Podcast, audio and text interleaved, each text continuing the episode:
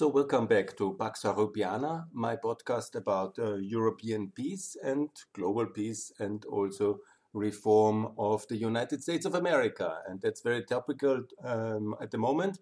Tomorrow is the inauguration of the new president, Joe Biden. I wish him all the best and good success. And I will now devote this uh, podcast series to him. And I hope it will be a wonderful time with a new American leader and I want to devote it as well because I want to talk about reform the USA. But before, let me also do a little bit of advertisement um, for my uh, activities because I also have uh, this uh, Twitter account, Günther Fehlinger, uh, F E H L I N G R.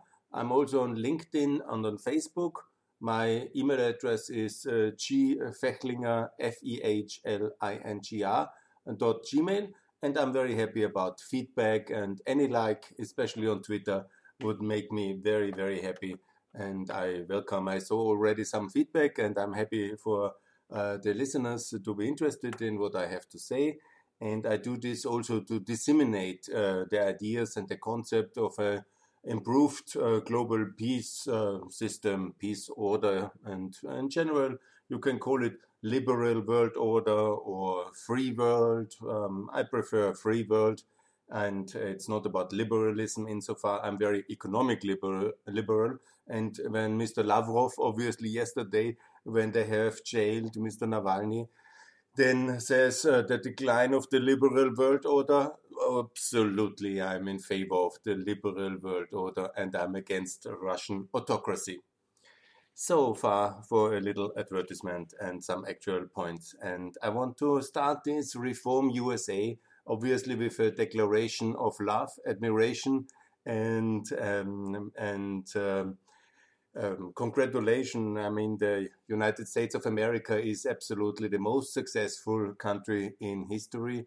It's also the global superpower of the century of the 21st and of the 20th, and it is going to stay and it's also very important. Now you can say, ah, why are you talking about Pax Europiana when you love America so much? I mean, we are one and the same ideologically and in the value system and in history and in future. We belong to each other. Obviously, we are like uh, yin, yin and yang of the Western system. Europe is the European pillar of NATO and of the West. And obviously, there are many differences how everything has developed in the last uh, 250 years, but it's obviously one uh, direction of uh, a common heritage of values, of tradition, which um, are connecting us. And we have to be very grateful forever for America for what you have achieved and what you have done for Europe, especially intervening in the First World War and uh, defeating um, German and Austrian authoritarian regimes uh, of the Kaisers. Uh, that is very important. Not everybody, maybe in Germany and Austria, shares that conviction, but it was an ideological war, definitely. One for democracy, one for market economies. And it is really key that the American contribution made sure there is um, a victory of the Western democracies. It was, of course, then a retreat again because America a bit surprised by its global possibility to project power and not widely shared in America this this uh, necessity and understanding that this is also part of being the strongest economy. And we had this uh, terrible 20s and the even worse 30s and the even worse 40s uh, because of that inability and in understanding, lack of understanding of America to assume the role America will have to play and is also with uh, many benefits attached to be the global lead superpower and it's going to stay. Obviously, first for the uh, First World War, but also for the Second World War, that is anyhow widely, and I think everybody decent will accept it and say thank you very much for having defeated uh, the Nazi terror regime and especially you know me as Austrian always to say also how it was. My grandfather's house also was bombed from American um, bombs in 44, 45, and there was much destruction, and it was very painful. Um, but obviously, there was much more destruction done to the world from German and Austrian soul and by German and Austrian perpetrators. And to eradicate evil, it was necessary to intervene heavily and to defeat this evil empire at that stage. Thanks very much, uh, the United States for America, of America, to do that. Then also to keep uh, Europe free, at least Central and Eastern Europe, at least Western Germany and Austria, then also Italy, also Greece. Without America, there would have been a Soviet Europe, no doubt. And how far that would have gone, Greece, Finland, Germany, Austria, France. Yes, it could have been very far. Not England, I don't think so, and maybe not Sweden, but most of Central Europe would have fallen to the Soviets. So thanks for keeping Europe free and securing it ever since. And also thanks for the leadership then in the 90s uh, to include the new emerging democracies, help so much, integrate them, uh, secure them, also nudged the Europeans to include them in the European Union. And that was really amazing. And thanks a lot for winning the Cold War, for securing free Europe and the free world, and also for, in reality, also securing us now against uh, this second Cold War, which uh, Russia is leading. And I'm confident ultimately we will be united for the long term. I think there should be no end date for that. America is the lead superpower of the world. But this European system of governance to be much more seriously taken by the Americans and also used in combination globally from the OECD and NATO. We have discussed many of these things, and I will come back to that one because uh, global elite power is also global lead responsibility because uh, it's the security challenges of the world which ultimately come to haunt the global superpower tragically, most tragically, on September 11 when uh, this terrible terrorist attack uh, took place. But you know, all of the um, global um, conflicts will ultimately come to America either as migration crises or, as you have seen now in this uh, tragic uh, moment on the 6th of uh, January, where the Second Cold War was basically battled out in the capital of your great nation because it was one of the battlefields of the Second Cold War, no doubt about it. And it was a lot of Russian support for the Trump presidency. And it was very much about uh, this kind of destabilizing, uh, destabilizing influence which uh, Russia uh, wants uh, to do in order to undermine the core belief of um, the power of America and to sustain the liberal world order. And uh, such events like 6th of January definitely undermine that credibility and so they serve uh, the purpose of Russia. And that was obviously quite obvious when Lavrov even kindly has remarked recently, now two days ago, about the crisis of the liberal world order, which Russia has contributed so much in order to undermine the present situation. Good. That's my, you know, assessment of the situation. My compliments to America my call for long term leadership, and also my conviction that this is basically how it will be. There's no doubt about it. Together, we will be uh, systematically ensuring uh, better governance worldwide and also allowing more countries to integrate. But it is always um, necessary to have the American nuclear pro- uh, protection umbrella also defending Western and Eastern Europe and also then NATO enlargement and Ukraine in NATO. I think you get the message already. I don't want to repeat this one. But this um, podcast is about reforming USA. And you know, despite you being so successful and so tremendously successful and unprecedented in the last uh, 250 years since the Declaration of Independence and with the Constitution, with all the reforms, it is not that America is uh, perfect. And success often results in uh, the inability to reform.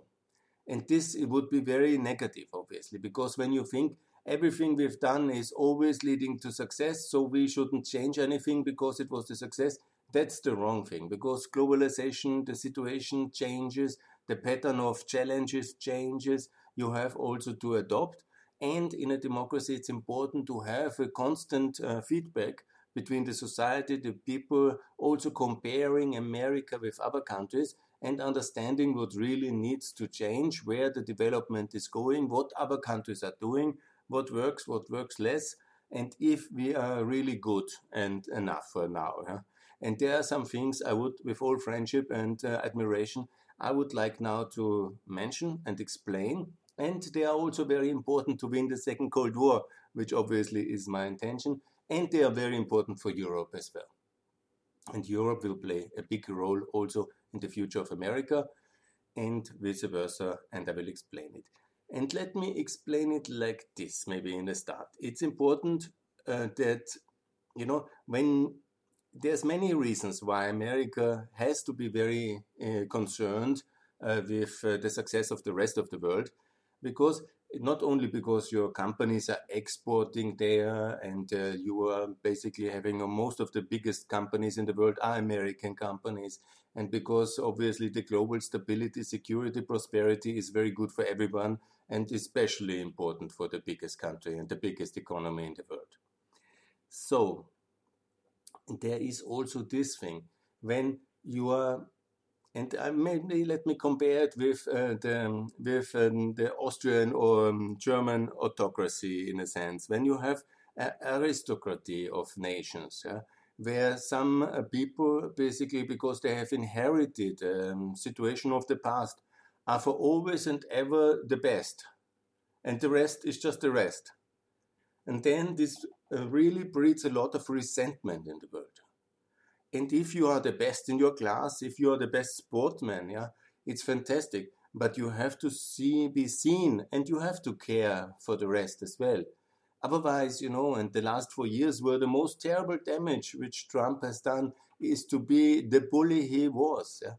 And obviously, that has uh, fueled all the fires of anti-Americanism, of envy, and of exactly that um, persiflage of the American uh, image which your enemies wants to betray.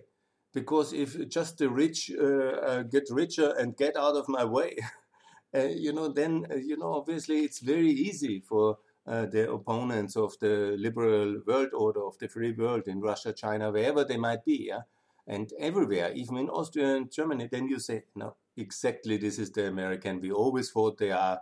They don't care for the rest. Yeah? They want to push us on the side. They want only to think about America first. Yeah?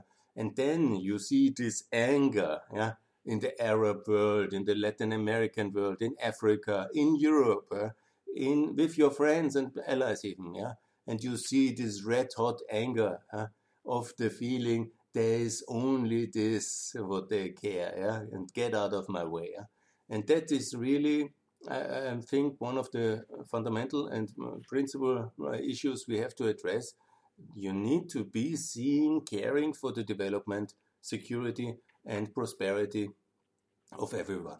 This is, of course, not easy, and this is, of course, a challenge also to communicate in America because there is this kind of very nationalistic tendency, also of some, actually of quite a few in America, and then you compete in with the message about how to do it. Yeah, but this is absolutely to be done. And I will also now mention some very concrete things where I want to give a little bit of food for thought for some of the issues which I personally think they are quite astonishing. And let's start with the metric issue. The whole world is uh, using meters and kilometers and uh, tons and the metric system. Yeah, it's a quite an achievement. It works quite well. The, the whole world is doing it, but one country in the world is not ready and thinks in Fahrenheit and thinks in miles and thinks in pounds and it's okay. There's, there's not the biggest issue but let me just mention it because i want to mention some of the issues which are really you know everybody else does it uh, differently. You can of course say america is great because you do it your own way but i think uh, there is a case for a kind of global metric system let me also talk about uh, the taxation system because all the world is using uh, the value added tax just america is using uh, the sales tax yeah? so you again the only, only America uses uh, the one um, system. It's also working. I'm not uh, completely against it. But when you talk about, you know, a modern um, way of governance and a decent way to raise government revenues, it's certainly uh, the VAT system and it would work globally much better if the USA would also participate and everybody working along the same uh, kind of standardized uh, VAT system. It would really uh, give uh, government revenues, uh, fairness, justice, and very a better economic growth everywhere, and make the life for all businesses and consumers easier. Yes, these are just two things I would like to start, and uh, then I would like to go into my favorite topic, obviously free trade agreements. Because when you are um, the lead power of the world, and America has only 20 free trade agreements with the world, the most famous, obviously, the USMCA with Canada, Mexico, but you have with Oman, with Israel, Nicaragua, but it's exactly 20, I counted them and mostly um, through historic peace agreements attached to them, like uh, with Japan and uh, with uh, with um, South Korea, and also then in countries where America has a very specific role in the world to play. And then it's, for example, not with the European Union. You can blame us on it. Um, let's see if the UK is now more successful to get it done. But you also don't have it with EFTA, with our secondary um, trade system, not with CEFTA. Nobody in Europe has a free trade agreement, and we have quite a long common history.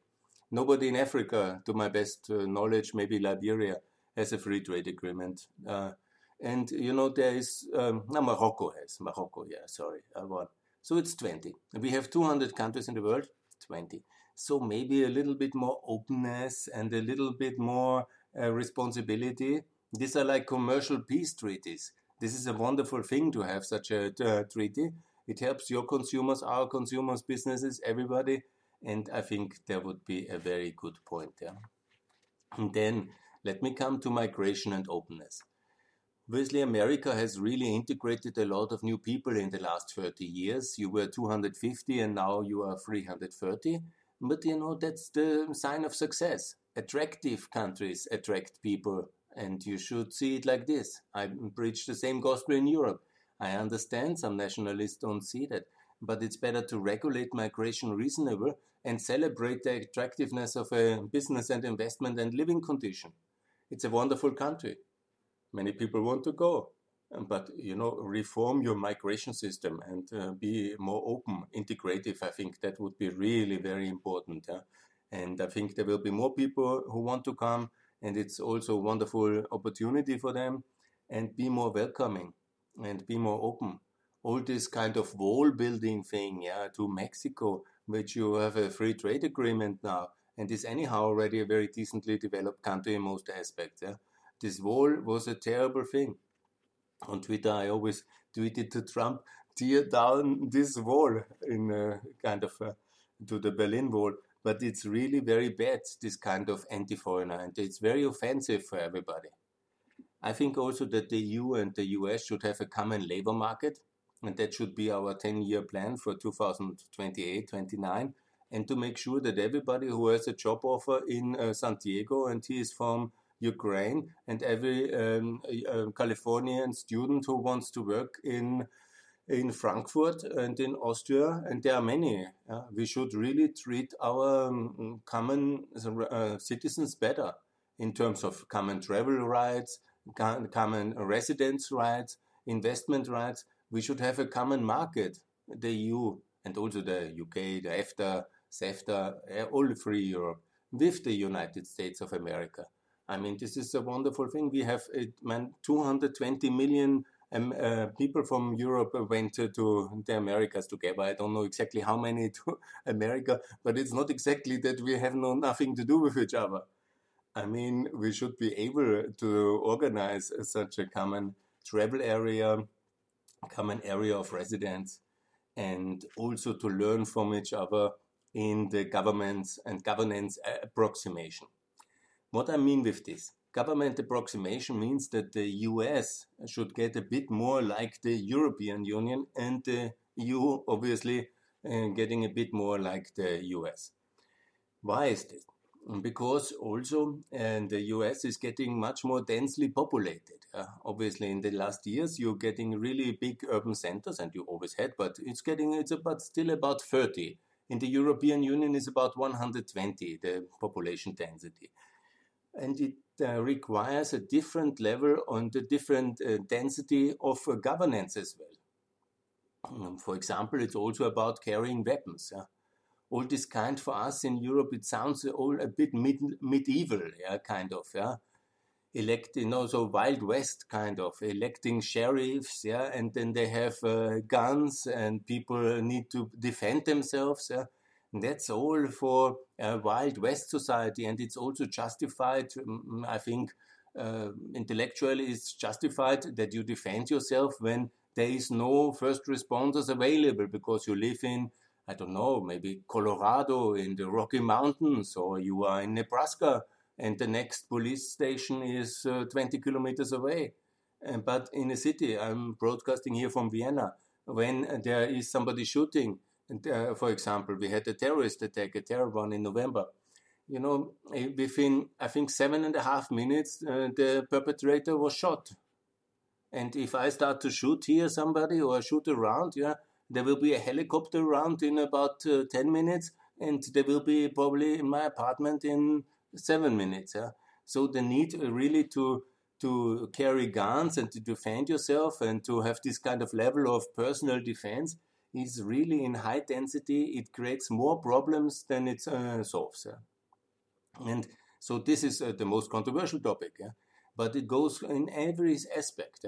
This kind of frontier society is not uh, this kind of frontier um, uh, kind of mentality is maybe nice for movies, yeah? and it's a good foundation move. And I also love Western mu- uh, movies and all those things and all your thrillers. But this is not the way to run an urban, high density, high population density um, situation. This must be addressed. I mean, this is uh, many terrible incidents of school shootings and uh, uh, heavy kind of militarization of uh, parts of the society. This is actually, you can say, free people have guns. Yeah, okay, that sounds also good. Yeah, I'm always for freedom, but it's a quite dangerous activity, and I don't want anybody to have automatic weapon in my um, area of living. Automatic weapon are maybe sports equipment or military grade stuff.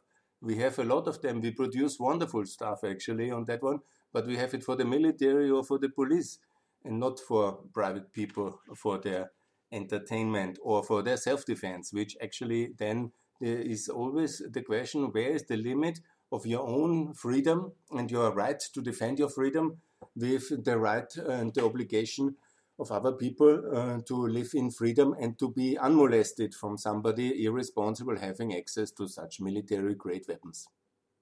I personally think that nobody outside the security apparatus should have uh, access uh, to military grade weapons. And, and that is actually from automatic guns included. Yeah. So higher density requires European style of governance. We in Europe, we need also to learn from America in many aspects. You know, I will talk less about economic, uh, that will be in the different in the next section. But you know, very much we have to learn from entrepreneurship, uh, lower taxation, keep the taxes low, Joe Biden, please, and make sure that you really have uh, this kind of uh, economic entrepreneurship spirit. But um, that is something we can definitely learn. But there's also many aspects uh, the United States of America can learn from the European Union when it comes to liberalization of the energy market, of the infrastructure market, of the telecom market, and yes, you are the best, but I think some kind of dialogue of institutions between the EU and the US is absolutely necessary.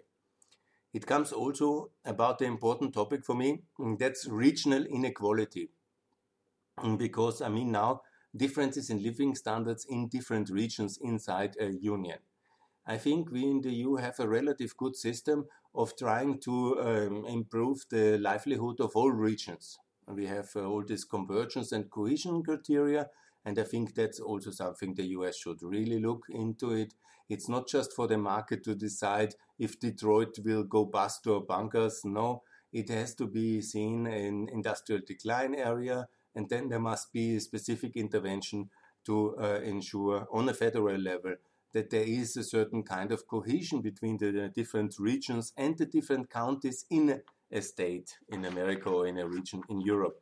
This is a kind of a regional convergence program is very important. And also, I have to say, it's always very damaging to see this uh, poverty in America, and it got much better than in the in the 90s, obviously. And the prosperity of the last 30 years has lifted so many people out of poverty contrary what Trump uh, is uh, saying, but I was in the 90s also in America and it was much more dramatic. And the situation is, but what is also needed in a free society, in a free market economy, is a welfare security that ensures that everybody is sure of his livelihood. Not on a very high level, the incentive to work is always very important, but everybody has to have the security that the municipality where he or she is registered or lives uh, is also securing a basic kind of uh, um, livelihood. I'm not a propaganda of the idea of a basic universal income. No, no, no, I'm not, I'm absolutely against it. But I'm for a assisted minimum kind of uh, means tested form of support if you have no other opportunity. Because we may, must make sure that there is uh, this uh, kind of uh, security for everybody. And this is um, important and this belongs to a free society as well as um, uh, as everything else. Yeah, I'm advocating not for a super welfare state. Don't get me wrong. I'm an economic reformer mainly, but I advocate for this uh, 40% of the GDP to be redistributed. I have an exact uh, formula. I can share that as well. It's um, 28% of the GDP uh, going in four different pillars of the welfare system from education, from pension, uh, from uh, health uh, to um, also the social welfare system, including also migration.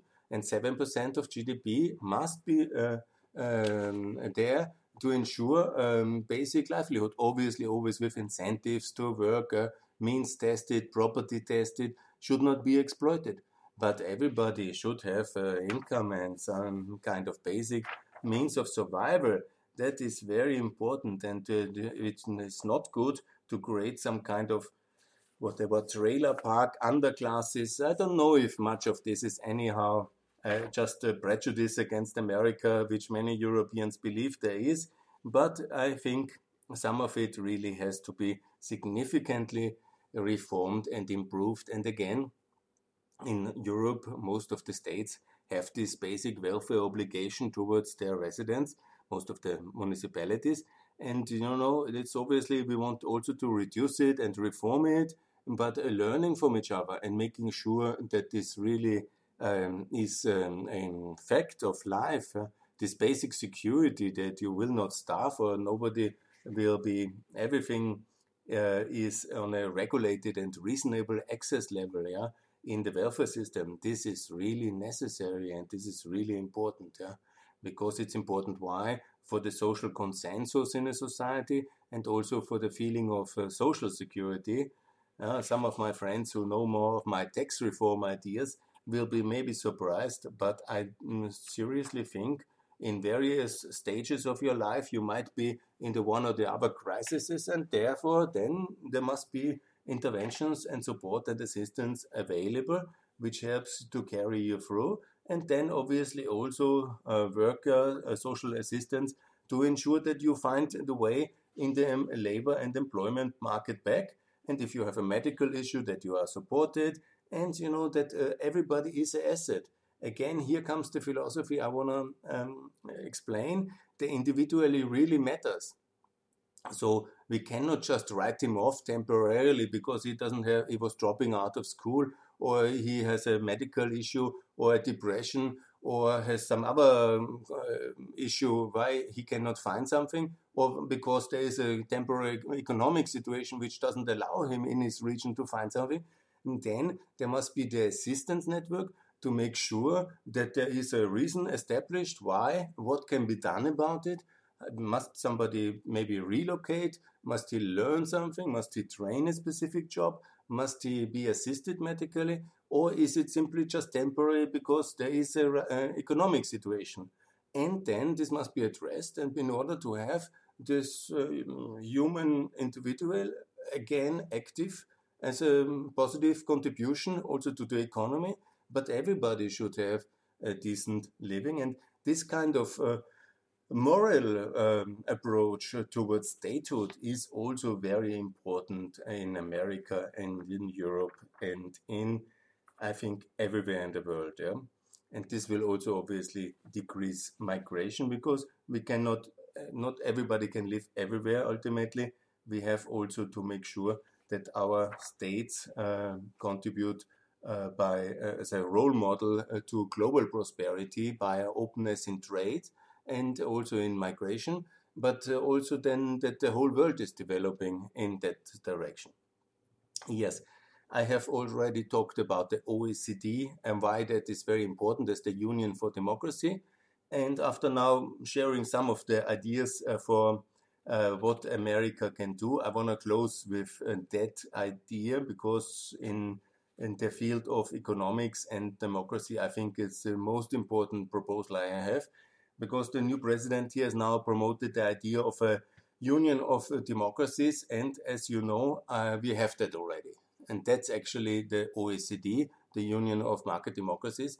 So this um, union to be taken much more serious in by the EU in UK, but first of all by the US, and to use uh, this OECD, which is the instrument of the US to reconstruct Europe. Don't forget that it's the Marshall Plan uh, instrument, and uh, it has now increased to 37 members.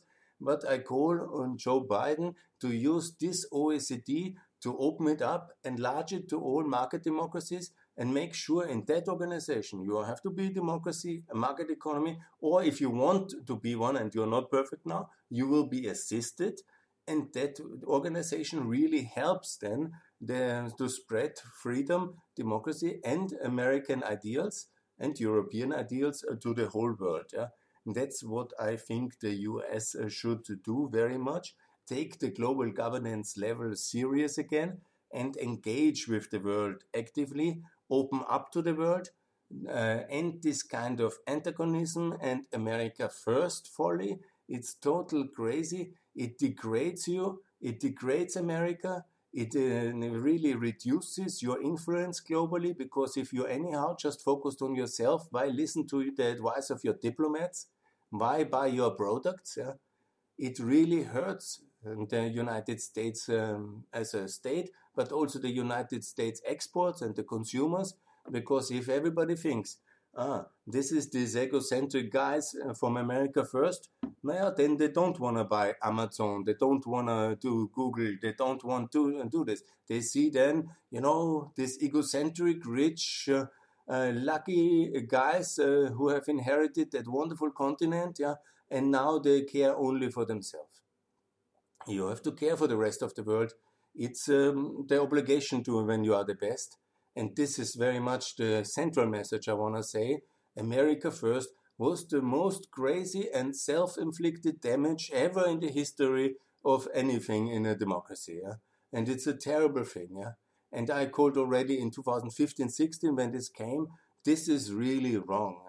Protectionism, nationalism, and America First kind of ideology is really uh, so counterproductive economically, politically, strategically, it is really like a heaven sent for your enemies, yeah, and for our enemies because we have the same enemies, yeah. We have the same hostile Iran, the same hostile Russia, and to some extent, obviously, also a lot of uh, other countries like China, which is not the aggressive hostile state.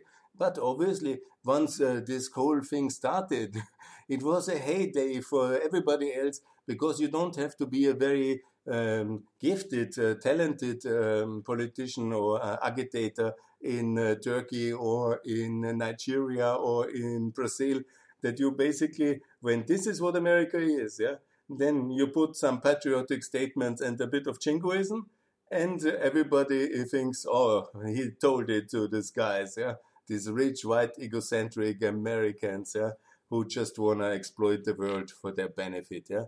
And, you know, then the next time your ambassador comes then anywhere and says, uh, "Can you fight corruption?" Uh, mm-hmm, sure. Uh, they, or can you give us this contract or that and that, whatever?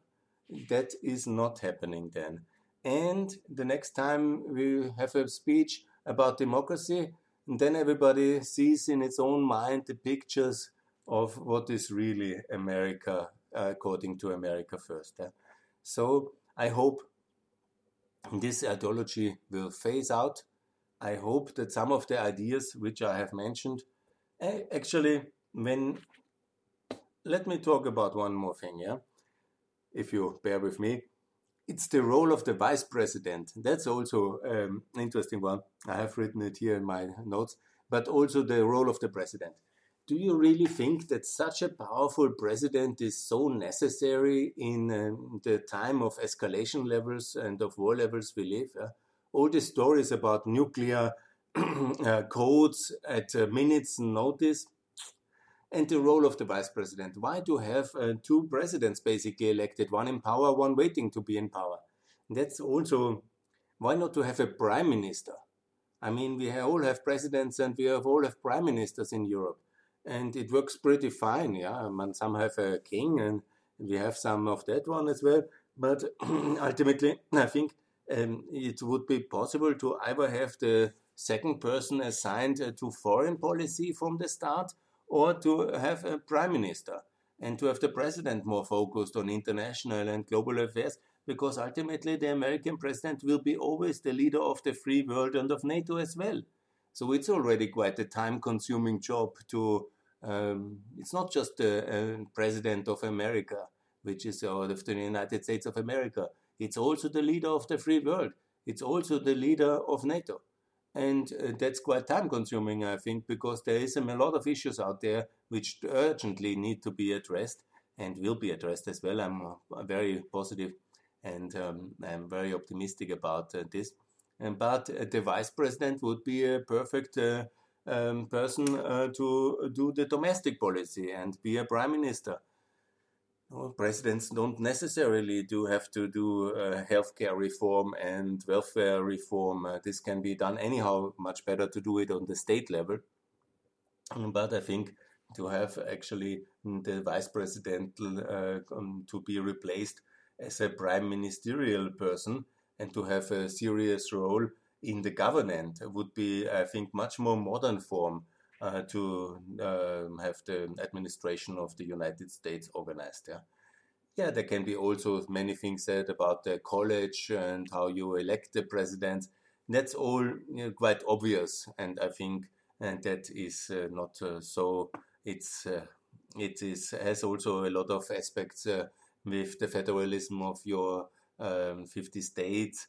And yes, uh, when I, you mentioned this, uh, I'm also in favor of statehood of uh, Puerto Rico and of Washington, D.C. to have two more states, 52. That would be actually very helpful for what I think is uh, strategically obviously more important is uh, the membership of Ukraine and uh, Serbia in NATO and in the EU. That's of course really strategically um, for the world important.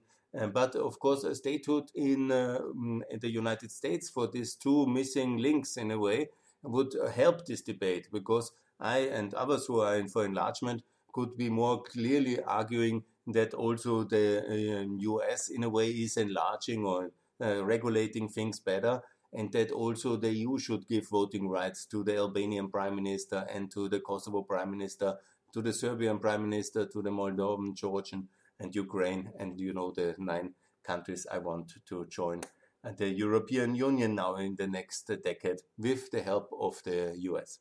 Yes, and maybe that's my last statement. Please, you know, of course, it's important to call for unity and to help the um, to focus on the US. I understand that's the priority, but it's also very important to focus on the free world. America, only with you, the free world will be free and only with American leadership, uh, the free world will be united in NATO and the EU. And the EU. It's important uh, to focus on that one as well, because all the crises of the world are going parallel and connecting with each other, and it all comes back uh, to the capital of the world. That's basically Washington D.C. And if there is uh, agitation and wild activity, then this is harmful for everybody in the world. And if there is uh, clarity, leadership, vision, and value and principle oriented uh, philosophy in place, uh, incorporated by one um, leader of the free world and of NATO. And I'm very happy you have one elected now. And I'm happy, happy here's a majority in both houses. And I hope that there can be some American consensus developed for uh, much better governance than in the last four years and for also for Europe. Please don't forget us. We need your help. Okay, thanks uh, USA and please it's time to reform and I will give you a next um, uh, podcast in the soon uh, talking about uh, the next of the 10 uh, unions and states of the world and what exactly should happen in Russia, China, India, in the EU, in ASEAN, in the Islamic um, International um, uh, OIC, it's called, yeah, and in the OAS and in the African Union and in India. That is the 10. And now I started with the first series, and then there will be the second one. Thanks a lot for your attention.